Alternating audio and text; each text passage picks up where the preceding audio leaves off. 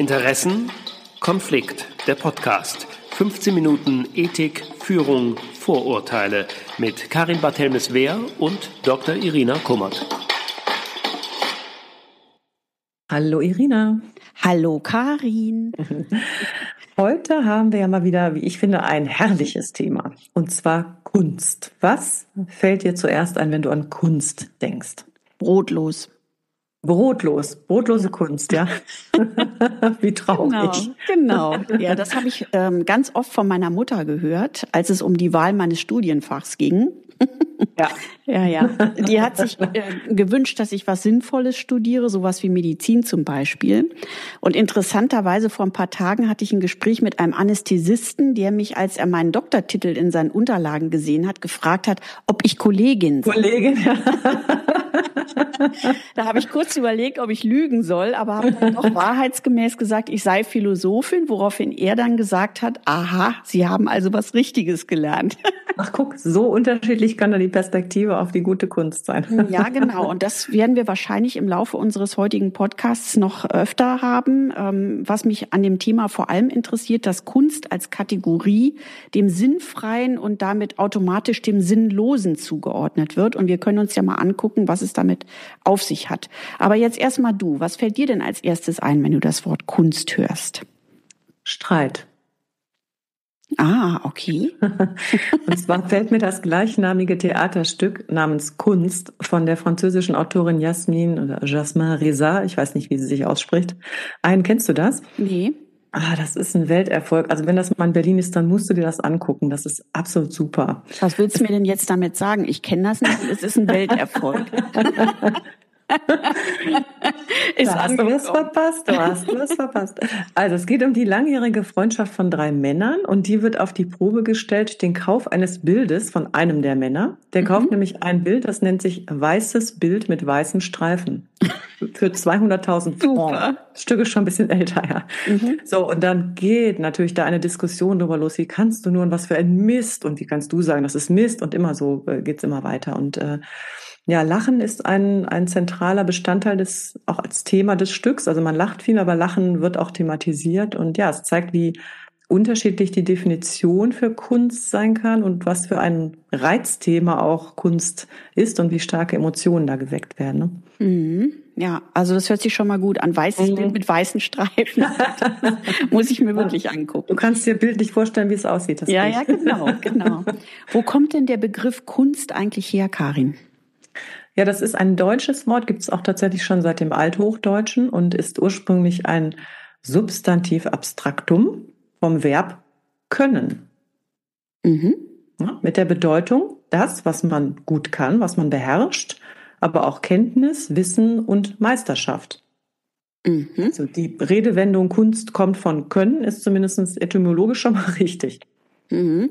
Und ähm, ist das dann gleichzeitig auch deine Definition oder hast du da noch mehr mitgebracht? Nee, da habe ich natürlich noch was mitgebracht. Also, ich würde sagen, Kunst bezeichnet im weitesten Sinne jede entwickelte Tätigkeit des Menschen, die auf Wissen, Übung, Wahrnehmung, Vorstellung und oder Intuition gegründet ist.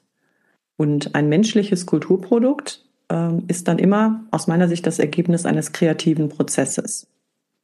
Mhm. Ich setze noch eins oben drauf. Mhm. vielleicht als These jetzt, ne? Steile mhm. These. Ähm, vielleicht ist Kunst nicht mehr als die Verklärung des Durchschnittlichen. Was hältst du davon? Ah, knapp, knackig und sehr gut. Vor allem seit der Aufklärung wurde es ja aber eigentlich eher für schöne Künste äh, verwendet. Ne? Das würde dann vielleicht nicht ganz unbedingt passen. Aber gut, das wäre noch mal weiter. Die Frage, was wir als schön definiert, genau. das hatten wir ja schon. Allerdings, allerdings, genau. Schönheit hatten wir schon als Thema. Ne? Mhm.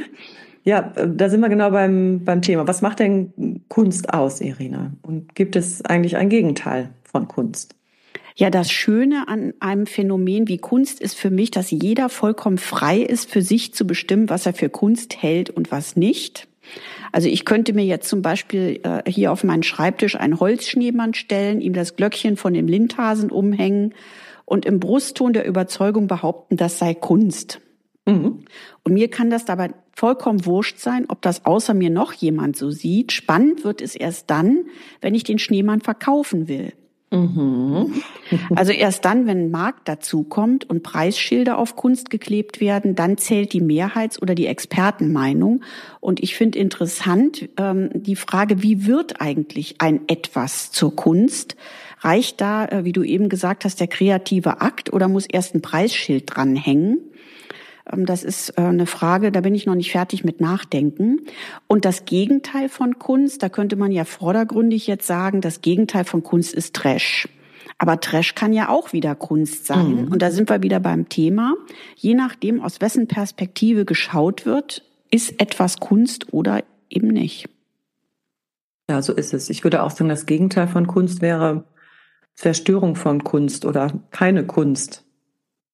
Aber da gibt's dann auch wieder ganz äh, interessante Dinge. Ich weiß nicht, ob du das mitbekommen hast. Im letzten Sommer verkaufte ja ein italienischer Künstler namens Salvatore Garau ein Kunstwerk, das es nicht gibt. Mhm. Mhm. Auktion ja. in Italien. Er hat 15.000 Euro da herausgeschlagen und sagte, in seinen Augen gäbe es das Werk natürlich, es sei nur nicht zu sehen. Der Titel von dem Oeuvre war Io sono, also ich bin. Mhm. Coole dieses, Idee. Ja, dieses die immaterielle Skulpturen ist irgendwie seine Spezialität und äh, dieses Prinzip, das Unsichtbare sichtbar zu machen, ist ja so ein, so ein Spiel, was auch andere auf die Spitze treiben. Da gibt es einen Künstler namens Mauritz Kraus, der hat ähm, Werke ausgestellt in einer Galerie, hat die auf Instagram promotet. Es gab äh, Sammler, die das gesammelt haben und es stellte sich dann raus, dass nichts davon existierte. Also weder er noch die Galerie noch die Sammler. Aber auch das ist dann irgendwie auf äh, Ärger gestoßen. Nämlich in Florida gab es einen Künstler, der verklagte ihn dann auf Schadenersatz. Er habe nämlich 2016 schon ein Werk präsentiert, das Nothing hieß. er hätte da fünf Tage mit seinem Team dran gearbeitet und es stünde da äh, in, immer noch. Also kannst kannst mal hinfahren und gucken. ich finde das ja cool. Da gab es ja auch den Typen, der, äh, der sein Kunstwerk verkauft und das dann sofort zerstört hat. Ich habe ja. hab aber jetzt gerade vergessen, wie der hieß. Du denkst jetzt an Banksy. Ja, zum Beispiel. Ja. Aber der hat es ja mhm. nur halb zerstört und dadurch ist es interessanterweise ja, äh, also allein durch die Aktion, dass Banksy eingegriffen hat in, in die Auktion und das Bild eben halb durch einen versteckten Schredder hat schreddern lassen, der im Rahmen versteckt war, äh, ist dann der Wert wieder gestiegen. Mhm. Also verrückt. Ja. Ja, jetzt ist es ja so, dass Kunst nicht unbedingt ähm, dasselbe sein muss wie schön oder ästhetisch. Fällt es uns eigentlich leichter, das Hässliche oder das Abstoßende zu ertragen, wenn wir es als Kunst wahrnehmen können, Karin? Ich glaube schon und ich habe mich gefragt, warum eigentlich Geschmackloses in der Kunst und der Kultur so, so gesellschaftsfähig geworden ist. Also zum Beispiel die Kunsthalle Basel, die hatte vor einigen Jahren eine Ausstellung, die hieß Ungestalt. Und da hat sie nur sogenannte Ugly Art präsentiert. Ich glaube, das ja, liegt auf Künstlerseite vielleicht daran, dass äh, das Shock sells, sagt man ja, also dass so schockierende Dinge sich gut verkaufen. Aber warum finden wir das eigentlich gut? Und ich könnte mir vorstellen, dass es damit zusammenhängt, dass wir keinen gemeinsamen Wertekanon mehr haben, dass eigentlich das zerfällt, was wir als schön, richtig, gut, böse definieren und äh, jetzt vielleicht ja so ein, eine kollektive Vision fehlt und jeder Stil ist dann eben auch willkommen. Was mhm. meinst du? Ja, ich habe da eine andere Auffassung. Ähm, ich glaube, dass das nicht was mit einem Wertekanon zu tun hat. Äh, meine Vermutung ist, ähm, also was überhaupt an dieser Frage nach der Ästhetik interessant ist, ist ja, dass die Emotionen der Betrachter viel mehr über die Betrachter sagen als über das Kunstwerk. Insofern könnte es sein, dass Kunst auch eine Projektionsfläche ist also Kunst kann dann, wenn das so sein würde, äh, vorausgesetzt man lässt es zu, auch Selbstreflexion anschieben und befördern. Und vielleicht ist es so, dass dieser Prozess noch eher anspringt, wenn wir uns ein aus unserer Sicht unästhetisches oder gar abstoßendes Kunstwerk ansehen. Ich denke da sofort an Hermann Nitsch, ähm, diesen Österreicher, Vertreter des Wiener Aktionismus, der hat als Performance-Künstler in Tierblut gebadet, mhm. um für uns den Lebensprozess erkennbar zu machen.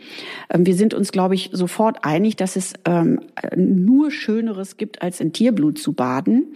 Und Nietzsche hat aber diesen Weg gewählt, um analog zum antiken Drama erst Ekel und Abscheu beim Betrachter zu erzeugen, um dann so eine Art Reinigungsprozess, also eine Katharsis in Gang zu setzen. Und ähm, dafür hat er dann unter anderem von Tierschützern aus meiner Sicht absolut zu Recht viel Gegenwind und Kritik für seine ähm, fast schon rituellen Aktionen eingefahren. Mhm. Also wenn er das an die antike, an das antike Drama anlehnt, dann fehlt aber auch noch irgendwie so der, der Comic Relief, ne? Also der, der Witz, wo der Zuschauer dann mal wieder ein bisschen durchatmen kann. Aber das, ja. nur, am, das nur am Rande. Ja, hör mal, ähm, jetzt sind wir eigentlich auch schon so ein bisschen am Philosophieren. Wie immer vermute ich mal, auch die Philosophie beschäftigt sich mit diesem Thema, oder? So ist es. Ja, also es gibt da in der äh, es gibt äh, eine äh, Richtung, ähm, die nennt sich die philosophische Ästhetik, ähm, die Philosophie der Kunst und das ist eine Disziplin, die schaut, was macht Kunst überhaupt erst zu Kunst? Ähm, die widmet sich also der Theorie dessen, was wir als schön bezeichnen würden. Und ähm, da fällt mir gerade ähm, Immanuel Kant ein, der hat das Schöne als das interesselose Wohlgefallen ähm, charakterisiert. Ähm, das passt ja dann auch zu unserem Eingangsstatement. Ähm, und mhm. ein bisschen äh, intensiver eingehen möchte ich aber auf einen anderen Philosophen, der sich da sehr hervorgetan hat. Und das ist Nietzsche. Von dem stammt der Ausspruch, das Leben ist wert, gelebt zu werden, sagt die Kunst. Das Leben ist wert, erkannt zu werden, sagt die Wissenschaft. Und was daran interessant ist, Nietzsche war der erste Philosoph, der die Position vertreten hat, das, was Kunst sei, einzig das Leben bestimmt. Mhm, okay. Ja, der hat ähm, ähm, so ein Essay geschrieben, äh, die Geburt der Tragödie aus dem Geist der Musik. Ähm, und da macht er den Dualismus auf zwischen dem Apollinischen, was für Vernunft und Absicht steht, und dem Dionysischen, das verweist wiederum auf die Natur und das Triebhafte. Mhm. Und aus diesem Dualismus erwächst Leiden, etwa in der Liebe. Und äh, Musik und Drama beispielsweise, die waren für ihn Ausdrucksformen von Kunst, die es uns ermöglichen, unser Leid auf den Protagonisten ähm, des Dramas zu projizieren und uns dadurch mit unserem eigenen Schmerz zu versöhnen und uns davon zu entlasten. Mhm. Und da muss dir natürlich sofort die Oper von, äh, und die müssen dir sofort die Opern von Richard Wagner einfallen. Ähm, und später hat Nietzsche dann ein menschliches, allzu menschliches äh, Kunst sogar kritisiert als Religionsersatz. Mhm, ja, das ist ja auch eine These, die, die es schon länger gibt. Ja. Interessant. Mhm. Ja. Das Theater als Medizin, ne? Ja, genau. Ja, so in etwa, ja. Ich könnte jetzt mhm. über die Philosophen äh, und Kunst noch eine ganze Menge erzählen, äh, mache ich aber jetzt nicht. Äh, stattdessen möchte ich mal von dir hören, ähm, einige DAX- und MDAX-Unternehmen, die haben ja eigene Kunstsammlungen und zum Teil sogar eigene Museen. Welche Funktion hat denn Kunst in der Unternehmenslandschaft, Karin? Ja, das ist ganz interessant, weil ja tatsächlich viele große Unternehmen Kunst sammeln und einige wie Bayer zum Beispiel, die machen das schon seit 100 Jahren. Andere haben erst äh, jetzt in dem Kunstmarktboom der Nullerjahre damit begonnen, aber das Ganze ist tatsächlich schon lange auch institutionalisiert dahingehend, dass es einen Verein gibt, der Kulturkreis heißt wurde schon 1951 gegründet, hat 400 Mitglieder, also Unternehmen, mhm. und der widmet sich diesen, dieser unternehmerischen Kulturförderung. Und wenn du dich jetzt fragst, warum machen die das, dann war das früher oft ein Investment. Ähm, also ich war jetzt gerade bei E.ON, ich habe ja hier weder Kosten noch Mühen gescheut, bin extra zu E.ON und habe mir mal deren Kunstsammlung äh, zeigen lassen. Die hatten zum Beispiel einen Sidney Pollock, den haben sie dann verkauft in den 80ern mit sehr viel Gewinn. Heute ist das wohl nicht mehr so. Heute geht es eher, habe ich mir sagen lassen, um Image, Corporate Identity und auch um das soziale Engagement. Also man will junge Künstler fördern, man will aber auch das Unternehmen als Marke ähm, visibel machen. Und interessant fand ich, dass bei, zumindest bei E.ON jeder Mitarbeiter auch sehen soll, was es an Kunst gibt. Daher hängen die Werke immer in den Aufzugsvorräumen. Mhm. Mhm. Jetzt ja. ähm, stellen die Unternehmen das ja, wie gesagt, sehr als, ne, als Engagement, soziale, gesellschaftliche Verantwortung etc. da. Aber Sotheby's hat äh, für Unternehmenssammlungen schon seit den 90er Jahren eine eigene Abteilung. Ja, also anscheinend geht's auch äh, durchaus dann darum, auch mal wieder Gewinn daraus äh, zu schlagen. Mhm. Ist ja nicht verwerflich. Ist nicht verwerflich. Woran ich aber denken musste bei dem Ganzen war, das erinnert mich so ein bisschen an diese Kunstkabinette aus der Renaissance. Weißt du, als die, die Reichen ihre mhm. bis unter ja. die Decke vollgehängten Räume so zur Schau stellten. Ja, mh. na und ich ähm, habe irgendwo mal gelesen, dass Kunst am Arbeitsplatz ja Kreativität durchaus auch fördern soll. Mhm. Ähm, vielleicht ist das auch noch ein Aspekt, der da eine Rolle spielt.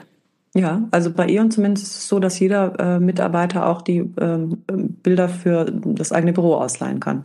Und kann dann sagen, cool. ich möchte gerne dieses oder jenes in, im Büro haben. Hm, das fand ich auch gut. Mhm. So, jetzt kommen wir mal zu einem ganz anderen Aspekt von Kunst, Irina. Erich Fromm hat ja mal ein Buch geschrieben mit dem Titel Die Kunst des Liebens. Was macht die Liebe zu einer Kunst? Puh. Hm. Da kann ich dir jetzt eine äh, ganz persönliche Antwort auf deine Frage geben. Ähm, die besteht darin, ähm, dass, dass dass wahrscheinlich die Kunst ist, da äh, auszuhalten, nicht mehr ganz unabhängig im Sinne von frei zu sein, wenn man liebt und den eigenen Gefühlen ausgesetzt zu sein, nicht mehr alles unter Kontrolle zu haben.